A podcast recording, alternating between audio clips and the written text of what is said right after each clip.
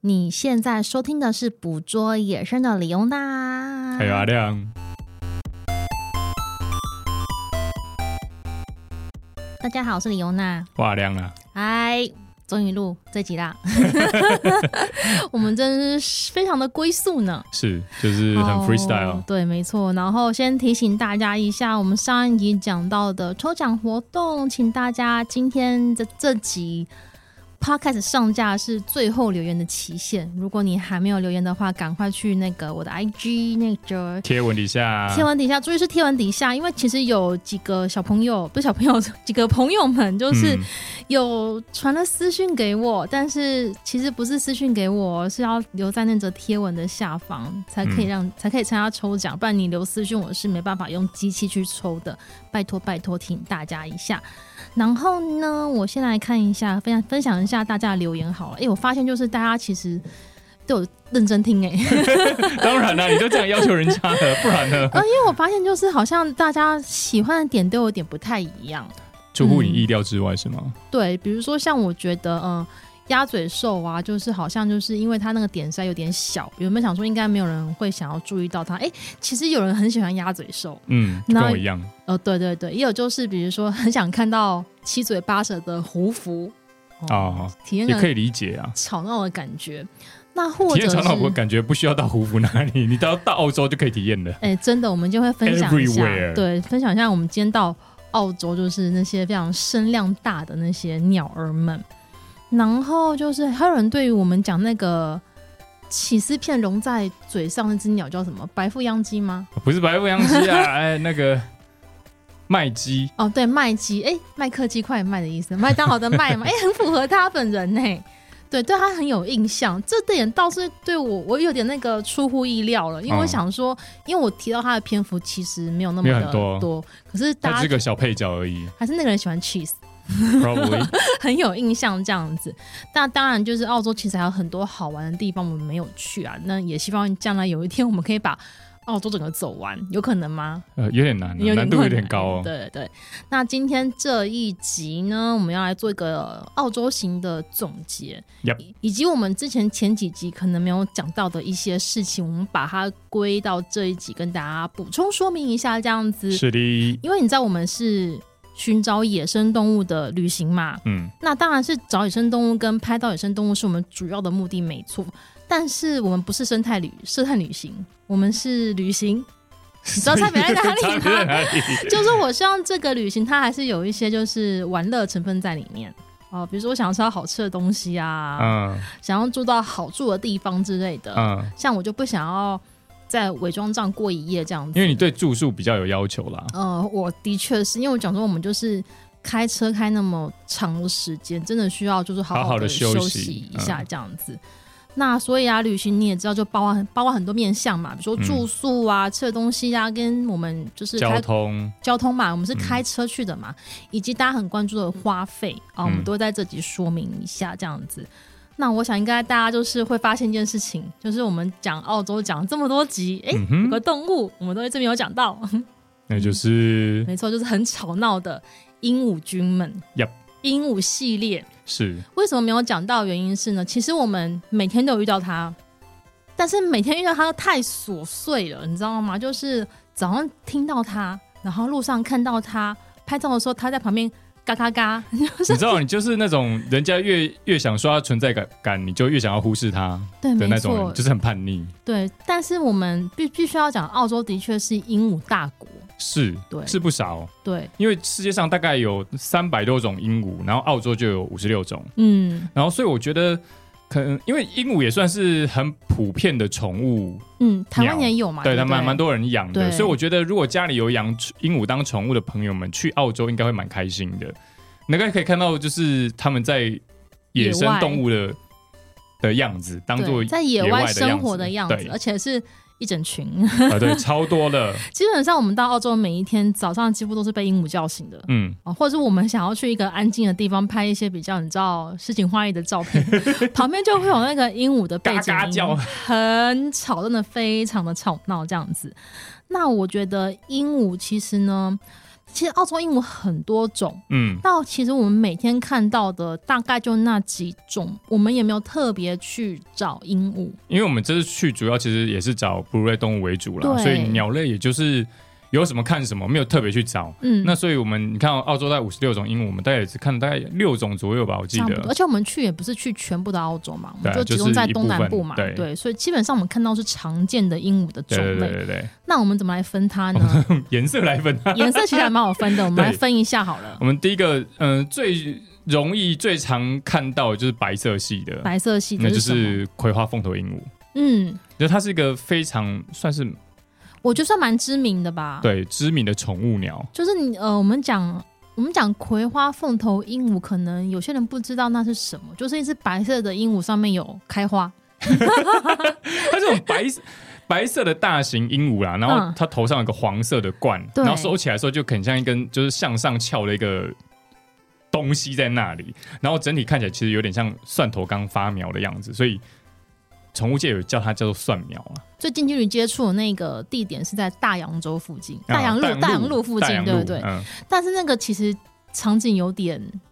神奇，嗯，就有点嗯，怎微么会妙，有点微妙，有点不好说这样子。但我们现在来讲一下，呃，所谓的蒜苗鹦鹉，嗯，它其实蛮大只的，嗯它大概有四十五到五十公分嗯大。然后讲一个可以毁三观的事实，就是你知道吗？黑冠麻鹭 （A K A 大笨鸟）和嗯地瓜、大小大概也是四十七到五十一，就跟它差不多大哦。但是其所以地实，瓜跟蒜苗是一样大的。但其实我实际上看到它，我我那时候当下没有觉得。它比黑冠麻鹭还要大，可能是因为它腿短，比例不好，有可 有腿可短然后头大，你知道吗？ 是啦，好像讲我自己哦， 就是比例没有很好。你知道黑冠麻鹭就是腿比较长嘛，你比就较这样瘦长，比较 model 的身材有吗？嗯 就是那种看起来好像比较感觉上比较高，我自比较己高，觉得啦，哦、重心比较高。我自己觉得它重心黑比较，冠麻然鹭后看起是来比较高，蒜苗重心比较低，这样子。感觉是这样子没错。 但是你不要低估它的智商，它是个聪明的孩子。对，它是非常聪明，而且热爱社交的鸟。嗯它哎、它们都几乎都是整群在活动啦。对然后他做任何事情其实都跟社交有关系，然后会他们会维持蛮长彼此之间同伴之间会维持蛮长久的关系。比如说有一群鸟，它在地面上觅食的话，它就会有一只在树上把风，然后有危险它就会发出警告。就是因为他们其实也算蛮小心谨慎的，所以它在野外寿命啊也可以到二十到四十年，然后圈养的话可以到八十年。我觉得越聪明的动物啊，越可以活得久，然后而且它分布可以越来越广，你知道吗？像比如说这种蒜苗、蒜苗、蒜蒜头、 蒜苗，好累。 蒜苗啊，基本上在那个澳洲澳的洲的东东南半部，东半部几乎都可以看得到。其实它分布真的是蛮广，你知道嗯看地图那个分布图的话，你看澳洲的右边 就是它的天下这对样子，几乎都可以看然后左到嗯边可能就已经没什么人可以住的地方，对不对？因为它没蛮适应跟人类一起生活，不管是作为对宠物鸟，或是在呃野生的鸟在都市附近讨生活，其实嗯它都很懂得找人家麻烦，你 知道吗？就像我们那时候，你刚刚讲到我们去大洋路那个啊，对嗯对，就它是直接去掀路边的那种大型垃圾桶，你知道澳洲的垃圾桶其实跟我们在国外看到差不多，就它有个盖子嘛，对，就是很大一桶，它超没大有一到桶。还没有到防什么洞，它就是有个盖子盖那边，可是哎那个蒜苗。它就把它盖子掀起来，去翻里面的垃嗯圾出来吃。哎、因为它那个盖子看起来也不是说很轻的那一种，就是它好像有能力，就是直接把它掀开来，然后一直推推推推推推推到旁边去。对，然后你就会看到 一群蒜苗都在垃圾桶旁边，海边的垃圾桶旁边，就在跟垃圾堆为伍。我就心里想，等等，如果这是在东京的话，就是乌鸦啊了。 差不多意思差不多对一样啊，都是很聪明的鸟啊，都是很聪明的鸟啊。但其实这种行为一定会造成一些困扰嘛，困扰所以我记得那时候好像报雪梨还是哪里的新闻就有报这件事情、嗯哦。整群出没，然后聪明，然后又善于模仿。你知道，他就是小团体里面有人在秀啊，在秀新的招数啊，然后其他人就会跑过来嗯看，然后偷偷偷学。所以他其实技能的分享速度其实很快，所以没多久整群哦他本来可能只有一两只会开垃圾桶，到时候变成是整群都会开垃圾桶。哦，然后最新的版本更可怕。最新版本已经更新到，呃最近可能是二点零版本嘛，然后已经更新到可以用盆栽杀人了。怎么 说？就是因为有影片拍到墨尔本的住在墨尔本市区的那个凤头鹦鹉，葵花凤头鹦鹉啊，嗯把人家窗台上面的盆栽嗯，叼起来往外往底下的人行道哦丢，鸟界哈士奇。哎、那其实真的会砸死人。因为会啊，会死人的。那底下是会有点可怕有是真的是有人行道有人在走的呢，对啊，所以大家注意一下这个鸟。就是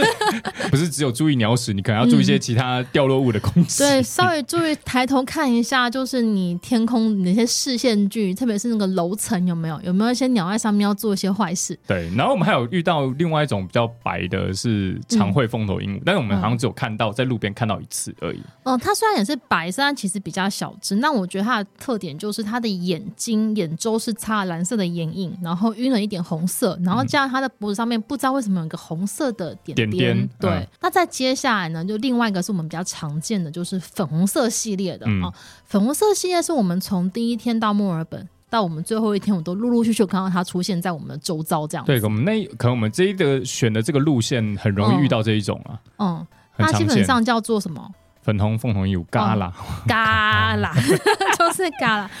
要怎么形容它呢？它可能比那个蒜苗再小只一点，嗯，然后头就是头上面的上半部是粉红色的羽毛，然后会有点渐层到一些、嗯嗯比较深一点点的深红一色，点、深一点红色，然然后翅翅膀膀和身灰体色是的。灰灰的，其实这个还这个配色还蛮时尚美学是的，蛮时尚的配色啊它啦。是一种某种那种 logo 或什么运动品牌会用的一些搭配的颜色，我感觉。是是运动系的颜色，对对对，我们也蛮常看到他。那我记得我们在坎培拉看到他的时候，他是在喝那个树树洞林里面的水，对，树洞里面的水。他发现我在拍他的时候，他就会盯着我看，然后继斜眼看，斜眼看我，然后继续喝他的水，这样子，哦嗯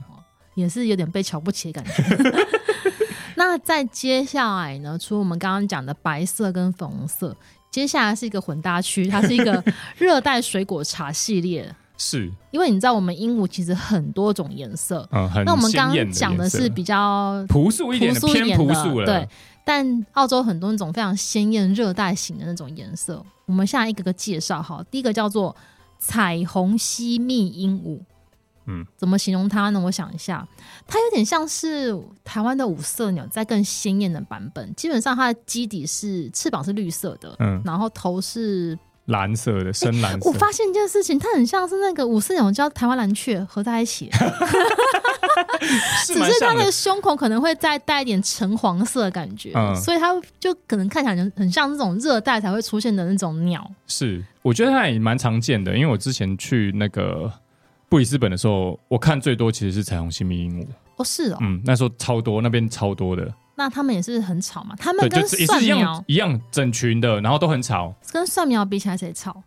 哎、我觉得不太一样，它的声音我记得好像是比较细一点点，然后我觉得蒜，我记得蒜苗是比较大啦啦，嘿比较大，然后比较厚一点点的声音，比较粗，嘿，哦他们是比较细，但是也是一整群，因为都是一整群，所以也是很吵，嗯，你他也们比较分不出是细来的。谁。哎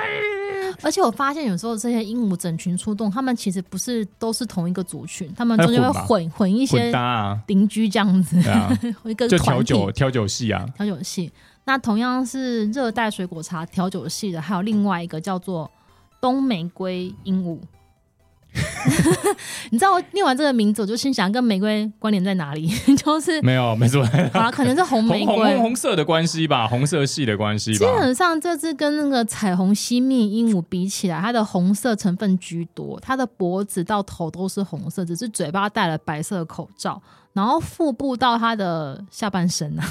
就是有点那种黄渐层到绿的颜色，黄黄黄绿绿的然后翅膀翅膀是蓝色的，嗯你会发现这几个颜色配起来真的很鲜艳呢、我印象中遇到这只是在哪里啊？我想一下我，们被冰雹，哎、哦是冰雹攻击啊，还是不是？对，不是，是一开始在那个湖那一边的时候，在那个那个墨尔本，我们不是一开始去那个湖，哦，我们去墨尔本的时候遇到那个蛙嘴夜莺那一次吗？啊，对不对？那个公园。不是那个公园，在西隔天，隔隔天，天，哦哦哦，隔天我们看到那啊个里里维斯特公园吗？哦，里维斯特公园那边也有，对对哎对，就是那个我我去街访里那斯个维特央维基，特，我们去街访央基那个嘿那个那嘿个嘿，公街坊央基 啊，街访央基那个公园。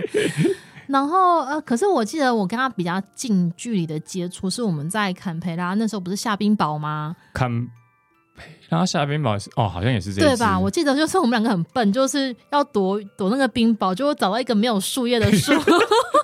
有够惨的， 有够我本来想要惨的躲在树下，哎、突然发现，哎、这因个为树没有树叶哦，没没有有树叶树，根本没办法遮东 西。然后我们就很两个很蠢蛋在那边，这时候就有两只鹦鹉飞过来哎，然后跟我们一起在就攀在同一个隔壁的树枝上面，隔壁的树枝其上嗯实还蛮近的，但是我半个手臂距就可以碰到它那种感觉。它也没有在怕人的，他们看看我们之后就飞走了，这样子然后就 觉得啊不想跟人类待在一起。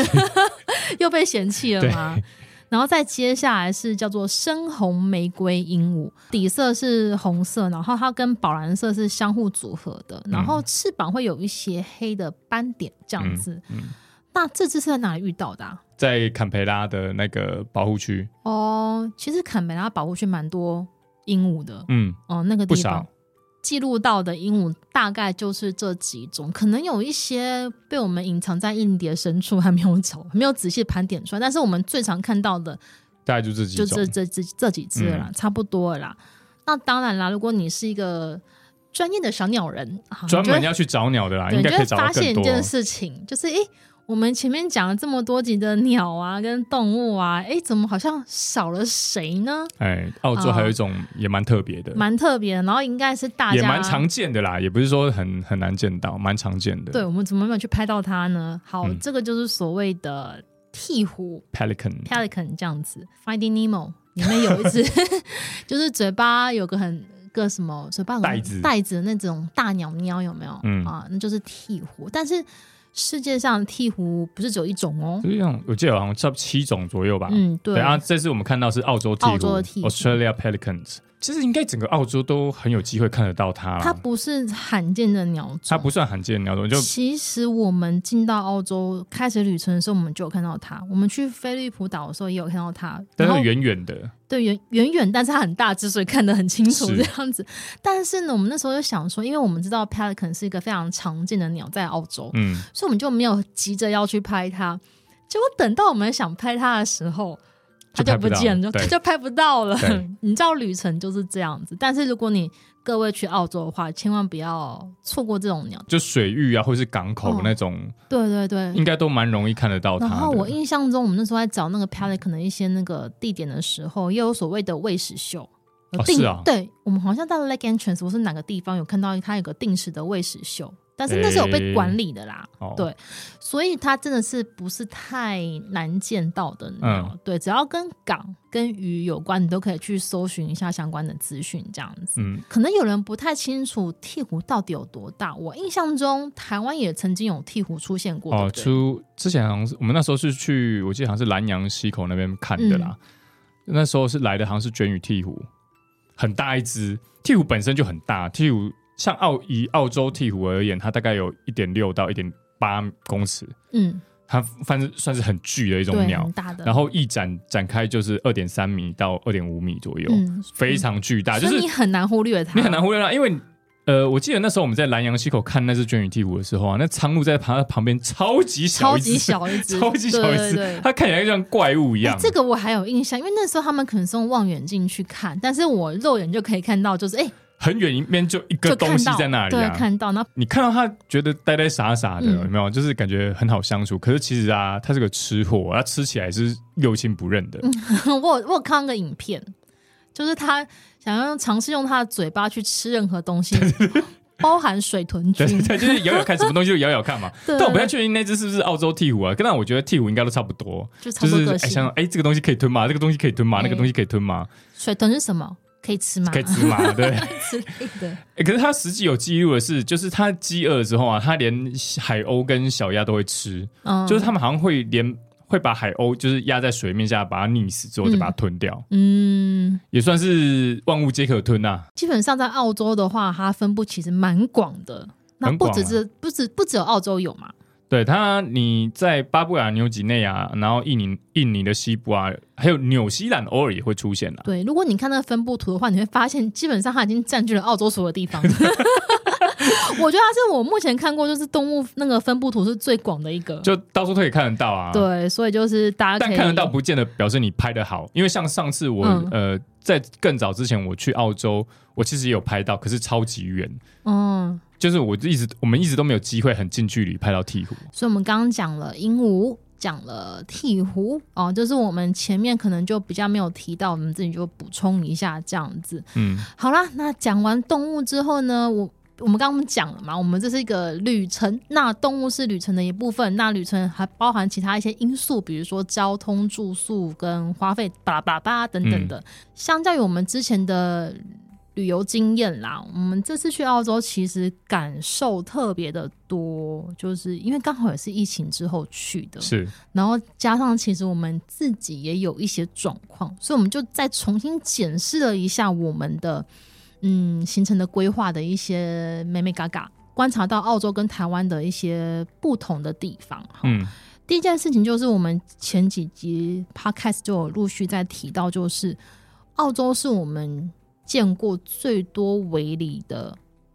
国家。家，哦我们从来没有想到，就是标榜自然生态的一个国家，会有建造这么多的围篱，哇，甚至超多哎、有一些还正在预计跟扩大扩建大，或是新建这样子。嗯哦，其实我那时候就有点不太理解，我那时候以为说就是自然就是要打破隔离， 就是要让动物有那个不被拘束的发展，但其实好像不是这么一回事。它建造围篱主要是因为要排除外来种啊，对，所以、、就是那边的外来，种的问题其实超超严重的，嗯嗯，那很多都是危害到它本土物种的存活、啊，所以他们对现在才会建造那么多的围篱。围篱是最后的手段，就是我真的没有办法用其他的方式去根除掉这些外来种的时候，那我只好把你用这种方式去隔绝了。哦嗯，我自己觉得是这样子，然后而且它的围篱还不是只有筑一道墙而已，不是不是筑一道那个围篱墙而已，它是筑了好几道、好几层，好几层，就是要把它防范的非常彻底，感觉这样像是在防范晋级的巨人的感觉。子有一点那种玛感利亚 觉。之墙吗？但我后来想一想，或许这么做才是有办法，就是让我们所谓的生态观光可以得以继续有序发展的一个关键吧。 就是他愿意花这么大的经费在这件事情上面，嗯其实就表示他有相当的决心去处理它，嗯，只是他可能找不到围篱以外更适合的方式去去去做。你也不要觉得建个围篱好像很便宜，啊，那也没没有，那也蛮没有贵的，因为我们有去找一些他们的一些计划书，对，实也其不实也不便便宜宜哦。然后嗯这也是人民的纳税钱哦。 对你要建这东西，当然一定会有一些反对的声音出来嘛。嗯但是他们政府是还蛮强力去做这些事情的。他们的那些计划书，他们其实会有一个很明确的目标，嗯，我不知道台湾适不适合用这种方法啦。我是我觉得不好像不太适合。我我觉得不确到定澳洲，澳洲是因为地大，他们太大了，对难以管理，所以就用这种方法。但是台我湾觉得，嗯我觉得嗯很难，是有点难。对，而且地形也有也有差啊、他们都是几乎都是平地，嗯，没错，我们去的都是平地。澳洲是唯一大国嘛，对不对？那我也发现一件事情，就是 啊，陆沙大国嘛。对，它是陆沙大国。因为其实我们前几期不知道哪集有讲到，就是我在数那个陆沙的动物，包含嗯袋鼠啊、狐狸或是一些类似袋熊，它其实数量不亚于我们去加拿大看到，比加拿大多嗯、吧，还还我觉得蛮比多的。加拿大多很多，哦多很多，但是你知道一件事情，就是我们在加拿大，我们是有看到所谓的生态廊道的，嗯，哦、呃，好像我们在班夫还哪里有看到，班夫有看到然后不止在班夫，我们在开那个高速公路的时候，我印象中好像也有看到过。嗯，那我们甚至去之前去其他欧洲国家，也有看到过所谓你的什么、呃嗯的呃荷兰也有， 荷兰也有生态廊道。冰岛的话，可能就没什么人。 冰岛我没有，冰岛整个就是那样子。那我一直觉得说，就是那种冰岛你开不快啊，呃，对啦。然后我一直觉得说，好像我看到很多路上应该会有一些生态廊道的一些影子吧。然后我们在整趟旅程，其实我都没有看到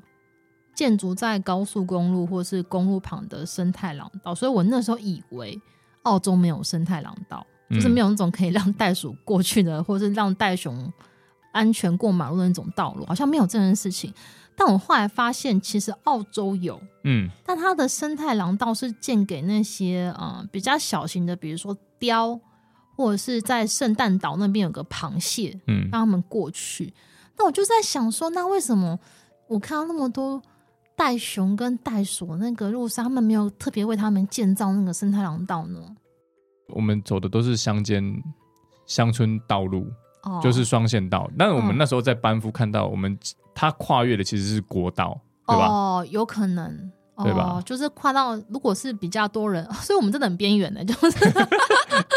我们走，因为我们那时候在，班夫，我记得我们那时候看到生态廊道，它是跨越国道的嘛，好嗯像是类似像国道还是反正它就四线道以上的那个道就路。车流量比较多的地方，哎它有就给特别做一个切了这样子。好啦，那我们刚刚讲嘛，就是除了澳洲是为大国跟澳洲，我们好像没有看到太明显的生态廊道之外呢，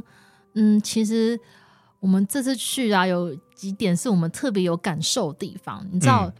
嗯、我们是自驾旅程嘛，那对你知道最近台湾其实一直有在讨论一件事情，就是我们的交通问题跟我们的国旅的问题。好这两个我们都很有感触，我们跟大家分享一下、交通的部分呢。基本上澳洲是右驾，我是克服了我自己的心魔才去，嗯因为我其实自己一直很担心说，哎，我在右驾的国家会不会很不习惯，然后会不会很容易开到别的车道啊或干嘛的，发生一些交通意外，然后又上当地头条之类的。以前我一直都很排斥去右驾的国家，但是我很想去右驾的国家，例如英国。所以想说，OK，反正澳洲应该地比较大，所以我比较容易，嗯，比较不会有那么多车子，那我可以比较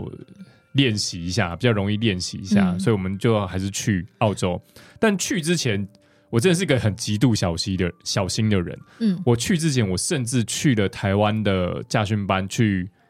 习惯右驾吗？对，它有一个我们台湾的驾训班其实是有进右驾车的，嗯然后你可以先去那里做右驾体验。嗯，那它的收费好像我忘记，反正我是约一个小时，所以我就在教练场面绕，就一直在绕，一直绕，就习惯那个右驾的感觉。嗯，那后来发现好像真的没有差很多。本来预约一个小时，其实我开了半个小时，我就觉得 OK 可以了，就是差不了多少。我觉得如果你是原本已经有在开车，开车有一段时间的老司机的话，其实我觉得在呃抓距离感或是那些东西，其实没有什么太大的差别。差别就是你真的方向灯和雨刷会打错而已。你不要说这么肯定，我跟你讲，我记得非常清楚。我们在大洋路的时候，我们要回转，阿亮就转错车道了。我就只有那 一次，就只有那一次，我我就说强你调，在我就只干嘛？你我就逆只有那向一了，次，你知道 吗？你知道你逆向很危险，好险那时候就是没有来车， 对，就是我非就常只有那一次，其他都 OK 都没有问题。但大家还是要注意一下那个对向来车，因为我觉得对可能像我们，如果你右驾，其实你开到车道，你会有点像我自己坐副驾驶座，我会有点不知所措。啊，就是，哎、我现在不是应该在个这个车道吗？怎么其实好像要到那个车道才对？嗯就是会有个那个错位感啦而。且我告诉你，我那时候我在去之前呢、啊，我一直在洗脑我自己，我会点开那个澳洲嗯，驾训班的嗯 YouTube，、然然后我就会看，，就是一直在看那个哎，他们的道路是在右驾的道路是怎么样开的。嗯，哦，我每一个每一片都看了，我在自己洗脑自己说，哦，我现在是右驾，我现在是右驾，我现在是右驾这样子。对，我觉得如果你很不熟悉右驾，或是你想要尝试做这件事的新手的话呢，你可以去上网看他们一些那个影片，我觉得好像资源还蛮丰富的。哦，资源很丰富，因为我们去的墨尔本那边其实会有路面电车，他们其实有影片告诉你说你要怎么样跟路面电车相处。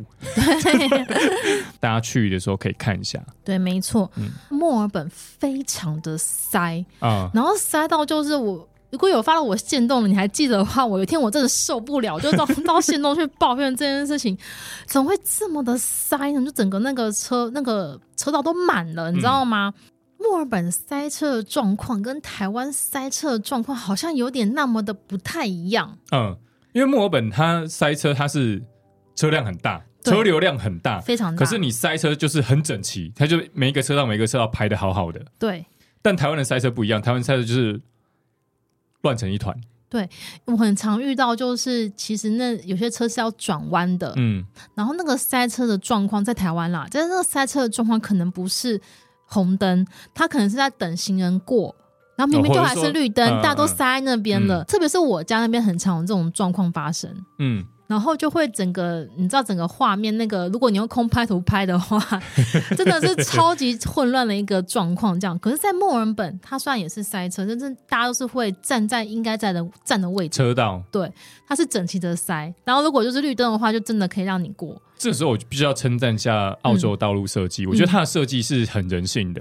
比如说，你如果是开在直行车道啊，嗯你就是一直直行，嗯。不管是左转或是右转，你都是需要打方向灯切到要转弯用的车道才会转弯。嗯，但台湾不是，台湾你知道，常常直行车道转开一开，开着开着，然后它就突然变左转专用车道了，或是开着开着，它突然就变右转专用车道了。我觉得我们在乡下在开的时候啊，我觉得很有感触的一点就是，嗯，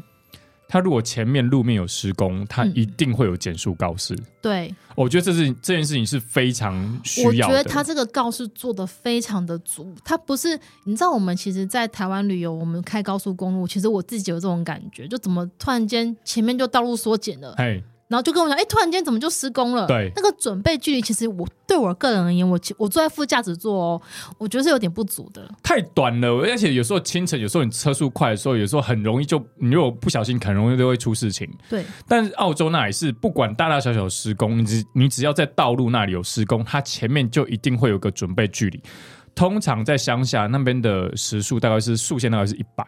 但是你就会看到说，哎、前面道路施工速限八十，嗯然后在一段距离之后，它你就看到速限六十，嗯，然后再接下来速限四十，它是有依序递减的缓冲距离的。经过那个施工区域之后啊，嗯速限就会马上跳到一百。对，所以他这个准备距离其实是非常的充足的。， 对，那不像台湾，就是你可能，哎，要这边要施工了，哎，马上就到施工区了。就是哎、是没有你看到即施工，好不好？对，就是我有时候不太能理解这件事情啊。但那我们超级危险的。其实还蛮危险的。然后我们去到澳洲的话，就发现说，哎、其实它不管我们在大城市或是在哪里，嗯嗯，道路都是这种规矩去走的。对我觉得这个可能不知道呢，台湾的施工单位能不能参考一下呢？我觉得， 我觉得这个很值得改。善呐、很值得改善呐、但虽然它有好处，但也有坏处。没错那坏处就是你知道啊， 它的路烂到有，烂到跟对台湾差不多，我觉我跟得。你讲，就它的路就让我们有瞬间回到台湾的感觉。哎，对，。它路面真的路面状况真的超因为差的。你，你大家可能觉得去日本或去一些其他国家，他们荷兰很平，很平，可是没有哦。澳洲的路不知道为什么，可能是天气吧，我猜是不是？必须要讲一件事情，有些坑洞超大的，就是你是真的过去是空，就是对一个震动的然后那那一种，个车子会说车祸侦测， 会就会车祸真。有这种状况发生这样。但我想可能是不是因为他们就是因为地太大，然后人员不足，然后难以维护吗？我 不确确我定我。不确定。但我真的坦白不确说，我定们经过每一条路，每一天都在施工，嗯，对吧是？几乎我说的是没有错吧几乎是每天都看到施工的那个招牌、嗯哦，这是我们看到的状况。那讲完交通啊，我们来讲一个讨论度很高的旅宿啊啦。 哦，这旅宿也是让我非常的有有感哦。其实我们从以前在台湾住旅宿，到我们后来出国去玩，其实没有比较就是没有伤害，你知道吗？是啊，但也不是说，哎、国外的旅宿就真的比较香吗？嗯，呃也有差的啦也有差差的也有啊那我啦先讲差的好，免得被大家攻击。 好、我觉得这趟旅程住过最差的嘛，我想一下，应该就是我们在 Tower Hill，就是我哦前几集有抱怨那个啊，就是他那个、哦兔子有兔子的那一家吗？对，有兔子的那一家，就是它那个水龙头开出来的水是有咸味的， 这件事情我真的超级不能够接受。 总而言之，它是我们住过这趟旅程我们定下来最贵的一家，那一家竟然是最贵那是的。最贵的一家，它品质是最差的一家。 OK，对，但是我非常不能接受这件这件事情，而且就是它又有那个虫子，然后暖气又很奇怪，然后它的浴室也很旧，形容一下好，其实那一家它其实有点像是一个庄园的感觉，农场，农场我，觉得，嗯然后它里面是好多栋小木屋，嗯，你然后把它你想，想成小木屋，然后你前面可以停车那种嘿感觉，就大概就那样子，然后它旁边就是农场，没有任何店家。哎，没有那种家，就是一片漆黑，就是荒野。对，然后我们也有住过，我们这次也住过，就是那个你要自己去拿钥匙，然后我们是住在像人家的地下室吧？哦，地下室是人家就是像那个 Airbnb 那种感觉，哎哎哎那个我觉得还好，嗯是因为它东西都齐全，然哎后而也且温是暖，哎哎，而且那一家的装潢很有品味。对，然后东西都齐全，小归小，那我也觉得还好，没嗯关系。但有一家是我们住，就是我们有天太晚去住宿了，哦哦哦然后它在一个非常偏僻的地方，然后那个路完全没有灯，我根本找不到它在 完哪全里。真的在，真的完全没有路。哎、可是它其实是在住宅区哦，对，可是完完全全没有没有灯灯，然后我就是摸黑拿着那个手拿手机电，筒在看，然后在看说，哎、我们到底要在哪一个车道弯进去？就是好不容易找到之后就进去。第一件事情开暖气，冷太死冷了，，太冷，实在太冷了，就是你不开暖气你会死掉那种， 超级冷。但是我觉得澳洲的住宿有一个好处，就是这么偏的地方，它一定会附厨房。啊、哦，就是你我们几乎每一个每每个地个地方方都有住，就也算不是见得是偏的地方才付厨房，没有我们不见得是偏的地市方区也有付厨几乎都有副厨房。嗯，对。那我们刚刚讲这几间是比较偏僻的地方，嗯，嗯对。然后接下来呢，我们讲一些我们住在墨尔本的好了。墨尔本的部分呢，其实我们陆续住了几间嘛，嗯那其实品质都还不错。其中有一间呢，我非常的满意，满意，满意的点在于说它很便宜，就大概三千多块吧。可是如果你这个价位在台湾，你可能住的品质不会太好，但是哦台湾很一般啊。它那个饭店品质在台湾可能是五星级的品质。第一个，它的我们住的那一间啦，它的浴室是无障碍浴室，嗯就是你是可以坐着洗澡，然后轮椅是可以进去的那一种。嗯然后那间大小应该是我们平常在台湾住的房间的大概两三倍大吧，差不多两，倍因为你两你倍应想该看有那个浴室，差不多其实就可以超等级大。可以等同一个房间了耶。我觉得你可以在浴室折返跑，就是 就是跑来跑然后去它。还有一个简易厨房哦，嗯简简易易厨厨房房还有琉璃台的，然后有冰箱的、琉璃台、冰箱、微波炉微波炉嘿都有，都然后有。它你有个可以小小用餐的地方哎，然后有个小沙发可以让你去看电视，然后整排的衣柜，整排对整排衣柜，然后烫斗什么你该具备的东西都烫衣板，烫衣板都有了。嗯，这间居然只要花我三千多块，然后在墨尔本这个嗯这么大的城市，但是呢，它还是有一些小小缺点啦，就是。嗯、它的停车场不是在饭店下方，嗯你我们要卸货，我们要先把先卸行李去 check in 嘛，对不对？嗯我们必须要在它的后巷有一个专门可以下车的地临时停车的地对方啦。，它然有后限定时间哦，你要哎赶快就是十五分钟之内给他手刀马上就上车这样子。 那我们之后才会去停在它对接的合作合约停车场那边，嗯所以等于说你要拉行李的话，可能会有点不方便，这是其中一个小缺点。但是它住宿的品质非常的好。嗯啊，我必须要这么讲，这样子，我们把他茶都喝光了， 我就觉得很不舒很蛮呃很很推，很推，然后觉得会开始思考说，为什么我在台湾花比它还贵的钱，居然还要住更差品质的住宿呢？嗯啊，会有这种感觉啦。然后另外一间就是我们推到底的顶啊，顶们规啊，顶规，就是这次我们旅行最喜欢的就是阿亮订这个，对，菲利普岛的，他挽救了我们的感 情。真的，因为我想说啊，我们都已经来到那个澳洲的最后一天了，嗯然后卡就给它刷下去吧。对，但其实它其实没有很贵，但它它算是在那个那一个飞利浦岛上价位算是偏高的，但是它其实没有很贵，它好像才四千多，四千三，四千三。但是对你知道我们做了什么吗？就我是们做整超大，超大，它是整栋超，整应栋该大概是一般的民宿包栋的那种感觉了。嗯，但它它是以平面的没它错，是平面的平哦，它只有一楼而已。但它有一个非常漂亮，它在一个非常漂亮的地方。然后呢，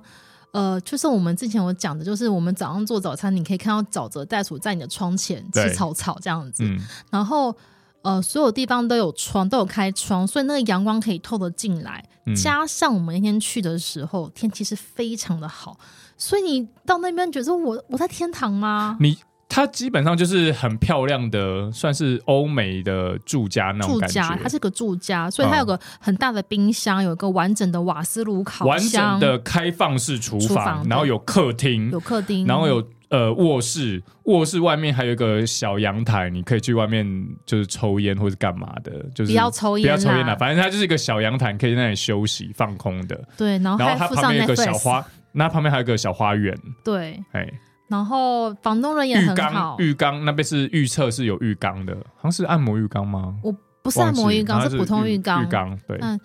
呃。整体而言，这是我们住过最推的一间，它的一晚是多少钱？四千三。四千三。可是如果嗯你你要换看算的话，你可以看到我们的线动，应该还都还有对我精我有选看线那动啊，还 有个看 live 吗？还是看影片之类的 room 我 tour，你有 room tour 啊？对，我觉得是我们住过最最理想就这间，然后这间价格四千三，我觉得如果他搬到台湾来的话，这一这个应该要房间 两万，我觉得要两万以我上。觉得，我觉得可嗯能要、对，可能因为我他们是自助式的，所以可能比较便宜一点。如果你是有管理人的话，可能会要更高一点价钱。嗯，之类的，但是这间我真的超级推，就是叫做 Hilltop Apartments Phillip Island。将来要去菲利普岛的话，可以去住这一间，我很爽。非常的爽。而且如果是像我们一样秋天，你知道澳洲的秋天就是爽。 我们去的时候其实是真的是天气很好的时候，除了冰雹那几天、啊，因为 你对他这样这一家饭店好的原因，是因为有一部分原因是因为天气真的是太好了。嗯，而且你知道我。我觉得好的地方，我觉得好的住宿其实还包含一件事情，就是它附照周遭的景色。哎、它周上景色是你很住宿漂的亮的品，你住宿的那个价值啊，除了它的便利性、交通性之外，周遭的景色跟自然怎么怎么共处的，也是我评价的一个范围之一。嗯那像我们刚刚讲墨尔本那边嘛，可能就是它的设施很好哦、所以我喜欢它的完整的设施，然后性价比高。这边还有很多性价比是把重心放在环境嗯上面，所以我觉得我会很想再去这一间住的原因，有一部分是因为环境，嗯，它周遭环境，早上起来跟袋鼠一起做早餐呢、 哎、超 chill 的好不好？是哦，是嘛？对对对，所以是我们嗯、呃在住宿方面的一些小心得。那我其实回归到台湾的话，我们就开始在想说，我们到底住的哪一间可以像澳洲这样有品质？我觉得台湾跟澳洲不能完全用同样的规格规格去比啦，因为两地就是不同嘛。但是嗯我觉得台湾应该可以更好一点，因为我们其实，在台湾住有些地方，它其实就真的不怎么样，但它就是真的比澳洲这些我刚刚讲那些很好，我觉得很好的住宿贵上很多。对啊，我们也是在台湾有曾经住过那种一晚七八千的那种乡下乡间高级文青旅宿，然后结果他的那个设备真的是让我有够无言傻眼的。我第一次人生给负评就在那边了，你知道吗？对，希望台湾旅宿可以越来越好喽。那我们还是公路驾驶嘛，那嗯大家知道我们开车开一开，总要休息吧，对不对 Yep 那我们其实呃，开长途的车最重要就是要找所谓的加油站。 Yep 那你知道，其实澳洲它的一些休息站跟加油站其实有点些微的定义不同。它可能有些 service station，它是可能会有一些，比如说供给食物，你可以加油之后嗯嗯嗯去旁边个小餐厅可以吃东西之类的，或是嗯 take out 之类的东西。嗯那如果你在旁边看到一些那个牌子是什么 resting area，哎，它可能就是一个停车位，然然后后有个旁边有个厕厕哎嘿，哦，这是有点不一样的地方。加油站的那个美食对我们而言真是一个沙漠中的稻草，不是沙漠中的绿洲 啦，沙这漠种中稻的草绿是什么洲，东西啊？沙漠中的绿洲。特别是有一次，我忘记我们是往要往哪里了，就是我们也是开很长程，嗯然后那长城道就是我们觉得说，哎、这个加油站我们一定要停，不然接下来我们没有地方可以去加油那种状 况。然后下车之后呢，阿亮先去上厕所，然后我就先进到那个加油站旁边那个那个餐厅去。我印象中就是我一进去啊，我就看到他那个黑板上面就手写很多 menu，那嗯基本上那边很多司机来，就是他们就直接选那个 chips 或是那种可以马上拿走的那嗯种炸物之类的。但是我就心里想，等等，你在这个地方，你花了这么多心思去手绘那个黑板，上面最大的那个 menu 是 pizza， ，OK，但我就一定要买 pizza。可是你知道我这个人很容易踩雷，嗯然后我想说我要选一个比较安全的口味，哦，然后他列了很多个，然后我又不想一直吃玛格丽特，所以我就点了那个。第二个安全牌就是 barbecue，哦，OK，然后我就点了它，听起来蛮安全的。对，然后我就等了超久的，因为 它 literally 是现做的，你知道吗？哦，是啊，对，所以基本上就你说是是现赶的吗？我不确定它是现擀，但是我等了应该有二十分钟吧。所以你有听到后面厨房传来一些声音是吗？我跟你讲，就是我站在那边，已经有三个服务员问我说你在等什么。我 说他们服务真的很好，我就是 OK 一直关心我说：“哎、你怎么还在那边等？你是什么餐点没有拿到吗？”嗯一直关心我的餐点，我就说：“哦，我在等披萨。”啊，哦，OK OK，好，就走了这样子。然后我必须要讲一件事情，我我们等了很久的披萨，我现在我们是因为我不确定它的品质怎么样，因为我也是曾经有随便点披萨点到不好口味的，嗯，所以我就点了一个 medium size 的，嗯想说两个人吃应该也还好吧。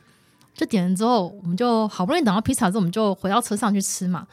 哎、打开那一瞬间，这是我们吃过最好吃的披萨，超好吃，而且我再也回不去了，你知道吗？因为我们在台湾，其实我们两个也很喜欢吃披萨，我们就去吃那种。什么得过得过奖的披 萨，我现在不会说是哪一家，因为在台北我们有吃过好吃的披萨，没错。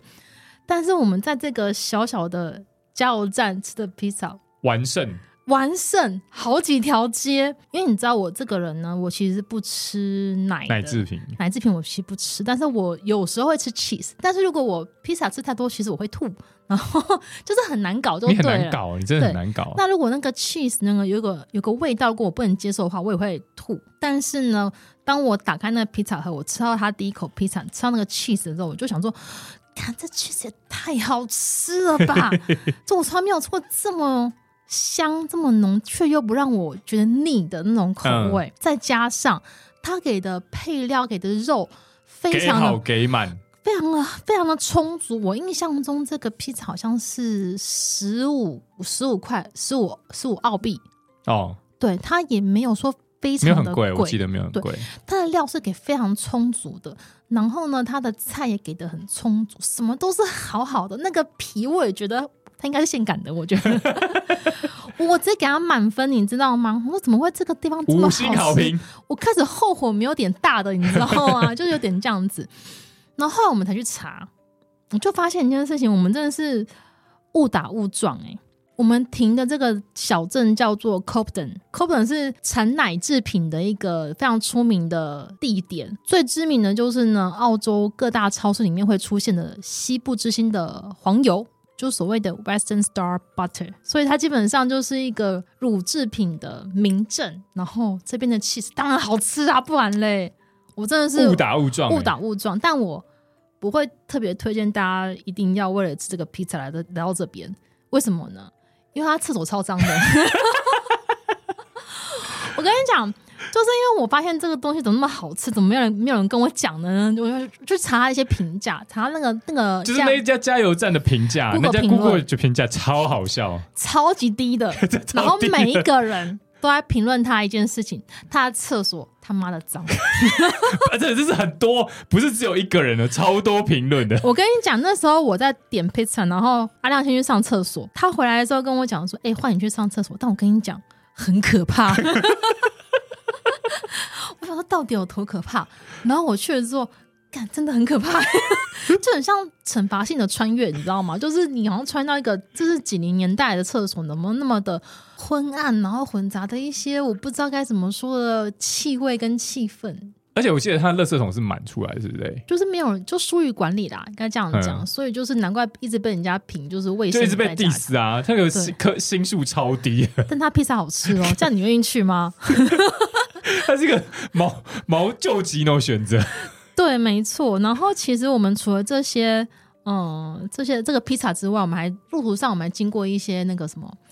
亚洲餐厅哦。我那、哦我那时候就是因为要买一些我们的晚餐嘛，嗯然后我不想一直去吃超市的东西。然后那时候其实我同在规划就是隔天的早午餐之类的东西。对我我真的很会规划、欸规划王啊，规划食物食物规 划师对，食物规划师就是我。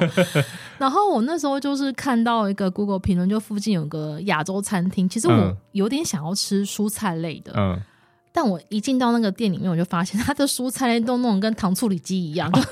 是不是就我们那时候去跟加拿大一样，就那一种样子？加拿大是有点三 D，然后就是它的蔬菜是三 D 的，对不对？对就是对，它的蔬菜是三 D 的，然后会有一些那种很奇怪的红色而且酱哎就在是上你不管面。哪一哪几道菜都长得一长得一副同个样子，对，然后那边更是，然后说那我直接放进蔬菜，但我突然间灵光一闪，我就看到 Google 评论，我印象中有人说这家炒饭很好吃，嗯所以我就买了两盒过来，两盒一盒应该是十三块澳币，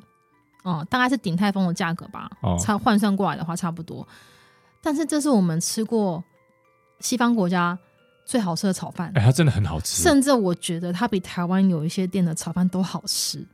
哎、廖厨师是华人吗？我不太确定是越南人还是什么人，因为他其实店是里面亚卖，洲人，反正就是亚洲就对了，嗯嗯嗯嗯对。但是真的是很好吃的炒饭，而且就算冷掉也很好吃，这是重点。我我自己觉得它吃起来就很像那种老牌西餐厅的炒饭，对，而且你不知知道道什么？大家能不能想象，就是那个味道而且没有油耗味，啊、我没觉有得，这个非常难得的地方，没有油耗味，它的真的是粒粒分明，它可能用的米比较不一样吧。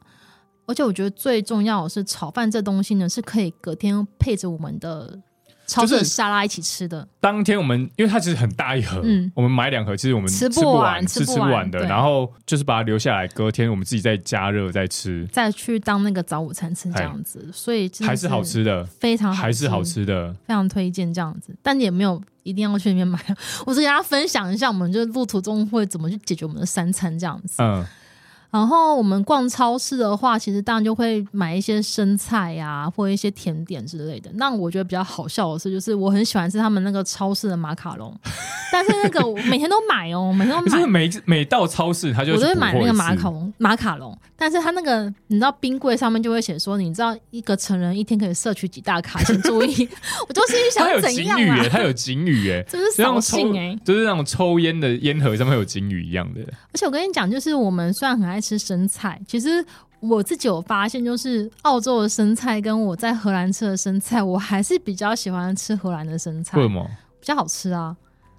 有差别那么我多觉吗？得有，我就我自己吃起来有。而且你知道澳洲生菜会太 生，你知道什么生吗？就是我那时候因为太常去澳洲买那个生菜了，我就嗯开始查一下那个。不同超市生菜的品质怎么样？嗯，就查一些我不想知道的讯息，例如例如就他们有人买生菜，结果里面有只活的青蛙，哇，好深 啊，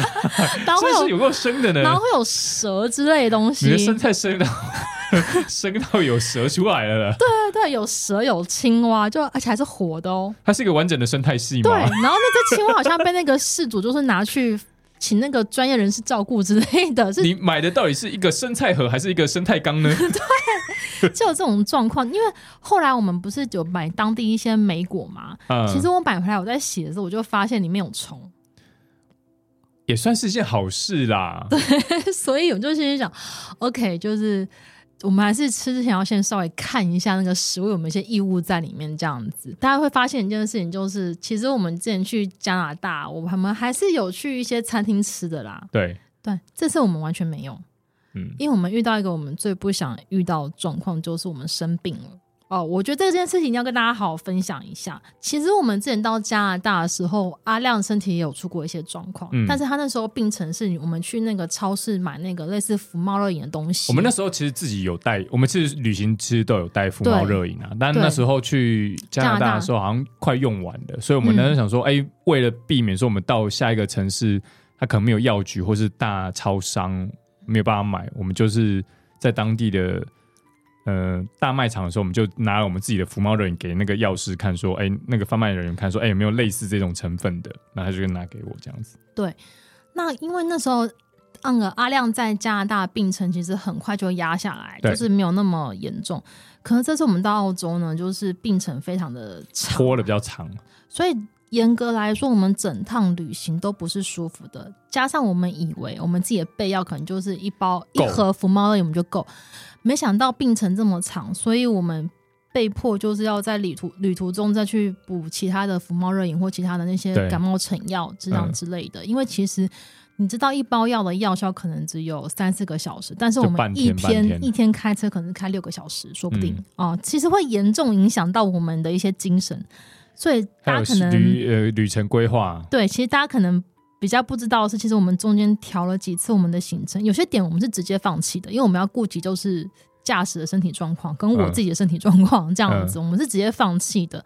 这也让我们意识到一件事情，就是我们对于生病这件事情看得太轻了，我们的药应该就是要备备好足，备满，对，备足备满，因为其实。当我们有一些特殊体质的时候，我们其实不太知道我们国外这些药，我们到底适不适合我们。嗯，所以那时候阿亮还有去 叨扰他的医生，说这个药我可以吃吗？就是有一些朋友啊，对，就是医生朋友们这样 子，对，就非常感谢这些医生们，就是及时的回复这样子。所以这这边大家奉劝，就跟大家讲，就是如果你呃出国的话，我真的觉得药量要带足，但是你不要带过量，因为其实你带过量的药，其实海关会问你。嗯对，就是你自己就要算，比如说你是像我们是十我们几天啊，十天吗？嗯，十天的旅程，你如果生病的话，你可能三天都有症状，那你三天的药你要备多少，你自己要去算一下这样子。嗯因为我们真的不想要在国外看医生，虽对然有保保险啊，那那时候我们。在现场买的时候，其实我们还有特别注意，因为我们要开车，所以我嗯们还要特别挑那种比较有嗜睡嗜睡成成分分的。对，哦因为它其实包装上其实会有写，嗯，对，所以就是你自助旅行啊，你没有那种领队或是其他团员可以照顾你的时候，你自己要注意到的一些状况啦。除了生病之外，澳洲有个设施也让我们很不舒 服，就我们刚好提到了提到的就厕哦就所，厕所，但是我觉得阿浪可能比较有感。澳洲的厕所让我有一种时光倒流的感怎觉。样？你是遇到怎样的厕所？澳洲的厕所我遇到几乎都是一条沟、欸，怎么说一条哎，沟？就是男生一般都是小便斗，对啊，可是，在那澳洲我几乎上的厕所其实都是一条沟，就是一个水沟的那一种，然后前面哦上面有洒水的。那你会看到别人鸡鸡 吗？我去的时候都没有看到别人， 因为你在上吗？但我就觉得说，靠，这东西是我很小很小时候才有的东西，或者是那种真的非常乡下。偏扁到不行的地方才有这个，要不然几乎所有地方其实都是换成小便斗的。嗯，在澳对，澳洲竟然还是，因为我记得很清楚，就是我有一次进到一个很像是大卖场，它连大卖场里面都是这个，哎、我跟大家提醒一下，那个澳洲的厕所可能是需要去借的。像我们在卖场，面要上厕所，你要跟那个员工去拿钥匙，对不对？哦，有一个是对，其他的好像不是。就是你可能要问一下，因为有些地方好像不是厕所不是公开的，我不知道为什么。大卖场应该都有公开，那有些地方的好像就是它不知道是跟其他商场共用还是什么的。那时候我们是去问了之后，然后他才跟呃跟他去换钥匙，然后拿嗯证件还拿什么东西跟他换钥匙，然后去去开门这样子，对，那阿亮看到的厕所就是一条沟，一条沟，一面墙，一条沟。那我比较 care 的是，就是我记得我们那时候不知道在哪个公路的那个 resting area，我要洗手，水龙头流出来的水是黄色的，那我就看到就是它上面有个牌子说。此区的饮这个水质不可饮用。废话，我当然知道不可以饮用啊！你都流出来是黄色的， 很惊人，而且我觉得澳洲的水质是不是我们去的地方太偏了，所以它有些还是说你水质之前不太他好？之前是不是有些什么呃那个水患，我不有太淹确水定之后欸、才变这样子但吗？是我已经很久没有看到就是水龙头流下来是黄色的，对我很久没看到这件事 情，所以这是我们这次去澳洲的一些哦心得啦。还有上次还有讲到，就是我们你那时候借厕所那一次，还有一个蛮有趣的，嗯，因为那一次我们去那个超商，我们本来是要买雨伞，。对，我们被淋得乱七八糟的然后我去问，那边超市没有在卖雨伞， 没有，因为因 为你在哎你你街是有上看问，是不是？对我有问，我有问过，那他就是说没有雨伞，因为我们在街上看啊，是也真的没有人在撑雨伞，还是说雨伞要到特别的地方去买？我不知道欸，可但是是我感们觉国外的人好像真的没什么，西方人好像没真的真的没什么在撑雨伞，对，没，我在他们澳洲连几乎下没有冰看雹都过不 care。 对他们就给他领呢、对，我想说好吧，就大家如果出国的话，怕雨淋的话，自己斟酌一下这样子。嗯。但这趟旅程其实总结下来就是，嗯、学到很多东西，看到很多不一样的视野。但其实你要说那个舒适感呢，其实是蛮低的，就是生病啊什么什么的。我必须要讲一件事情，这件事还蛮悬的， 就是。嗯，我们在准备这个行程的时候啊，我就一直很不安，我不知道为什么，我就一个没有心里原因毛毛的，就是我就觉得很不安，我就觉得很躁动，所以我觉得好像哪里怪怪的。嗯，然后因为有一天那个不安的感觉就已经快要过于强烈，快要满了出来了，你知道吗 所以呢，我就我就上网去抽签，你知道网络上很多那种什么神明抽签之类的、嗯啊，就我抽到了下下签。那个签的意思就是说，你没事最好不要唔。通去哦，唔对通我没唔通去照哦哦，可是你知道我机票去订了，然后而且我订的是那种不可退不可以换退的 的，那种，宿舍也差不多这样子。然后我说这一家应该不准吧，就换了第二家、第三家、第四家。Hello，每一家都是下下签，而且呢，我想说这是网络抽签嘛，那我先清一下 Cookie 好了， 清 Cookie 之后关电脑重开机，然后开无痕视窗这样子，我怎么抽都怎么是下烂，对，都是下。讲到远行出游的话，都是下。就我们踏上旅程之后，干真的哎、至少我们平安回来对，啊了。平安回来是件好事啊。只是大家如果就是很不确定的话，看要不要抽个签这样 子。因为我们其实虽然虽然说现在可以笑着讲这件事情，但其实当下我们身边那几天是很不舒服的。嗯，好啦，这就是我们这次到澳洲呃的行程，分享给大家这样子。啊对了，我们还有一个没有讲啦，什么东西啦？ 大家最关心的啊，对啦，钱钱的啦问题我看钱都不是问题啦。问题是没有钱啊，对， 钱当然不是问题，问题是没有钱哎、好啊，对，有人之前有人在问我啦，好，我讲一下，我我们我们刚好试算一下，我想一下哈，嗯，其实严格加起来呢，就是机票加住宿加我们去采买以及比如说导览的费用，还有我们租车跟那个油钱，这样算起来，我可以一个人算是差不多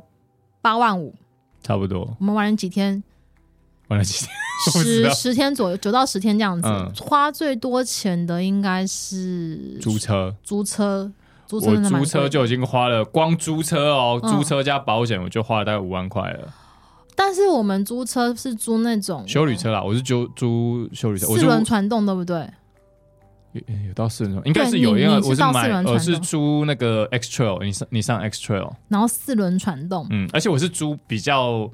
知名的公司啦，国际 Hertz 对就是比较国际知名的大型租车连锁公司，它就会比较较贵一点，它比较贵一点点那如果其实当地有一些租车是比较便宜的，可能会比较便宜啦，对就是看你的方案。但我我去其习他惯国家，我都习惯租大型连锁的，嗯我我觉得会比较有一点保障啦。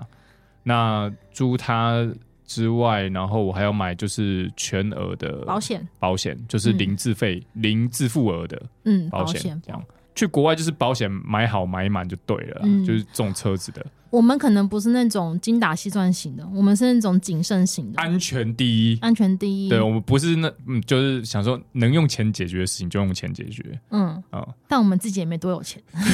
所以就会变得有点贵这样 子。对，嗯所以就是跟大家参考一下，八万五可能对有些人来说应该可以更省，对不对？但我觉们得没有你要特别更省，一定可以更省，一定你住会宿一定可以更省，然后嗯车一定也可以更省，因为我们对本来是想，我们是考虑到说，